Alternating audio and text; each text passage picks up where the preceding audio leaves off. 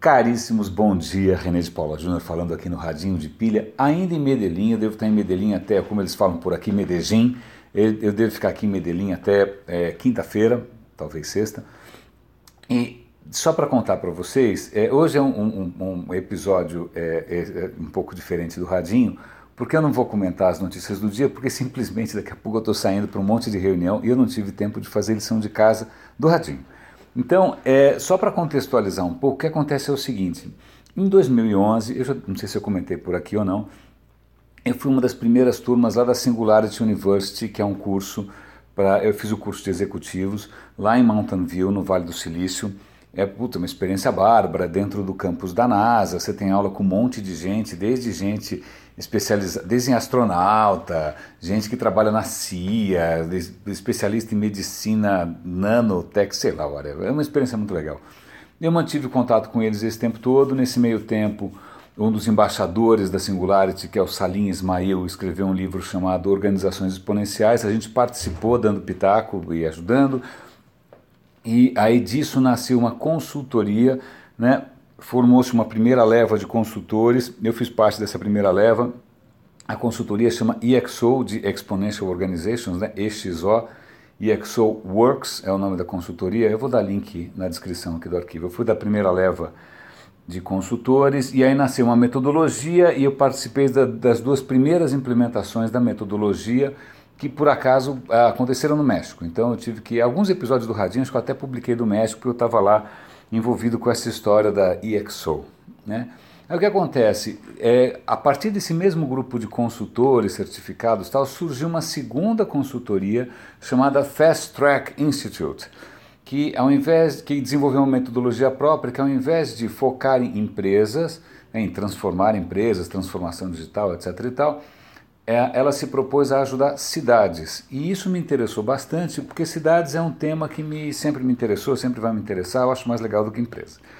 Pois bem, é, eu, o primeiro projeto desse, da Fast Track foi aqui em Medellín, justamente porque um dos fundadores da Fast Track é de Medellín, ele tinha muito contato aqui, e aí o que acontece? Esse processo com a cidade de Medellín é assim, é, eles, junto com o pessoal de Medellín, iniciativa privada, governo, academia e tal, eles elegem quatro ou cinco temas que vão ser é, investigados. Né? Então, o primeiro tema foi é, mobilidade urbana, talvez.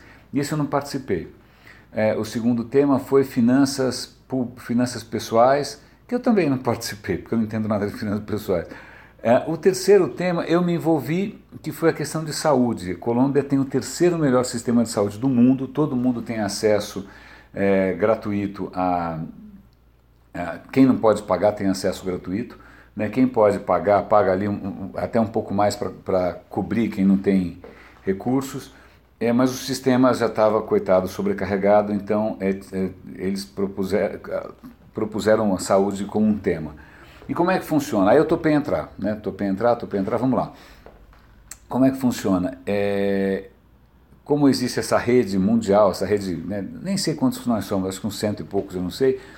Ah, então lançam, em primeiro lugar, uma, eh, eh, eles propõem para esses consultores todos, olha, o tema dessa vez aqui no Fast Track é saúde, então aqui alguns materiais de referência, mandem algumas ideias preliminares, as oito melhores ideias serão selecionadas, é, servirão para selecionar os oito consultores.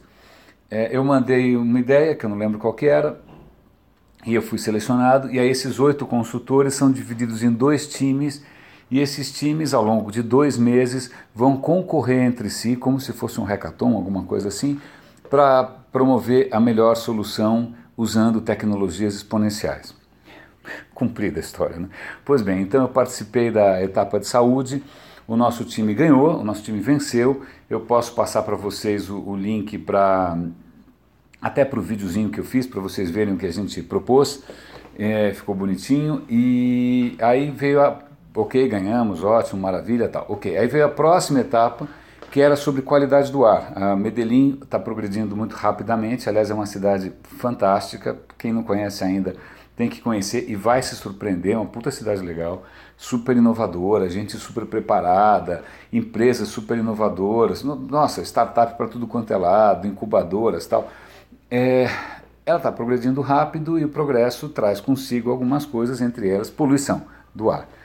Então eu lembro que eu, mandei minha ideia preliminar, fui selecionado, é, montaram dois times, eu estou como líder de um dos times e a gente são várias etapas, a gente venceu três das quatro etapas e a apresentação final é amanhã, quarta-feira de manhã. Acho que vai ser, lá no Brasil vai ser umas 10 horas da manhã, aqui vai ser umas 8. Né? Então eu vim aqui justamente para fazer essa apresentação final. Estou meio trancado no quarto do hotel, preparando e revisando e, e preparando tudo de novo. E, eh, e, hoje eu tenho uma série de reuniões por aí. E, e é isso. E amanhã de manhã eu vou, vou apresentar o pitch final. Eu costumo gravar esses, esses, esses pitches. Eu vou até é, publicar também na descrição aqui do arquivo o link para a apresentação final que eu fiz aqui em Medellín. Está em inglês, um inglês meio macarrônico, vocês vão me desculpar. Se vocês tiverem curiosidade, é interessante, até como técnica de storytelling, né, como você fazer uma apresentação num contexto desses. Então a apresentação final amanhã, a disputa está apertadíssima, o outro time também está com uma solução bastante interessante, mas num caminho completamente diferente do nosso. Eu, como sempre, parti para uma solução mais baseada em pessoas do que em tecnologia, mais baseada em comunidade do que em tech, né? mas vamos ver quem vai vencer. É, então, desejem-me sorte. Eu vou colocar os links aqui.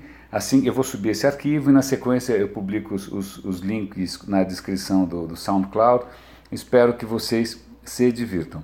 Caríssimos, é isso. Então, desejem-me sorte. Amanhã a gente, se eu conseguir gravar depois da apresentação, ótimo. Caso não, quinta-feira a gente se fala. Sexta-feira eu estou de volta em São Paulo. Grande abraço, René de Paula Júnior falando aqui de Medellín para o Radinho de Pilha. E até amanhã. Ou até, sei lá. Abraço.